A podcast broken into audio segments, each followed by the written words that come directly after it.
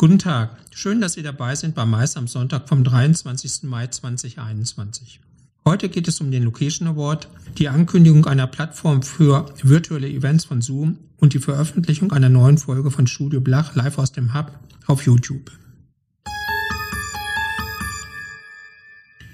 Erstmals wird der Location Award in diesem Jahr als hybrider Event umgesetzt und dabei in zwei neuen Kategorien vergeben. Für den Wettbewerb können sich Locations aus ganz Deutschland für die beiden Kategorien Best Streaming Location und Beste Hybrid Event Location bewerben. Einreichungsschluss ist am 11. Juni. Die Preisverleihung findet am 8. Juli 2021 im Rahmen des Trendcom Festivals im Kraftwerk Rottweil statt. Zoom Video Communications bringt eine Plattform für die Durchführung virtueller Events an den Start. Die Plattform soll sich für jede Veranstaltungsgröße eignen. Zoom will damit die Anforderungen an digitale Events großer Unternehmen genauso bedienen wie auch kleineren Firmen und Kulturanbietern eine Plattform zur Verfügung stellen.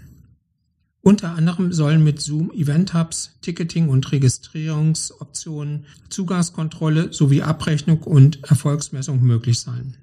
Zoom Events soll im Sommer starten und kostenfreie wie auch kostenpflichtige Lösungen vorhalten. Eventplattformen sind derzeit groß im Trend. Immer neue Anbieter drängen auf diesen Markt. Für die Nutzer entstehen aufgrund dieser Vielfalt aber auch Fragen und Herausforderungen. Im Vordergrund stehen dabei die Leistungen und Features der Plattform, Usability und Praxistauglichkeit, Investitionskosten und vielleicht auch noch das Vertrauen in den Anbieter. Im Webcast Studio Blach live aus dem Hub haben darüber Sabine Reise von Allcitis, Natascha Weil von Continental Tevis und Marco Scheele von Evented diskutiert. Die Moderation übernahm Michael Hosang, Studieninstitut für Kommunikation und Peter Blach vom Blach Report. Was zu fragen war, gehen Digital- oder Hybrid-Events auch ohne Eventplattformen? Was sind die Trends bei Eventplattformen? Welche persönlichen Erfahrungen gibt es? Welche Features sind jetzt und in Zukunft gefordert? Welche Rolle spielt die DSGVO? Was darf eine Eventplattform kosten? Mieten oder kaufen? Welche Schnittstellen braucht eine Eventplattform? Wie sieht es mit der Usability aus?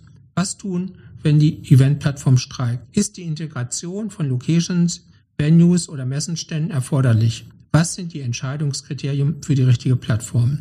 Antworten gibt es im YouTube-Channel Studio Blach. Bitte ansehen und ein Abo hinterlassen.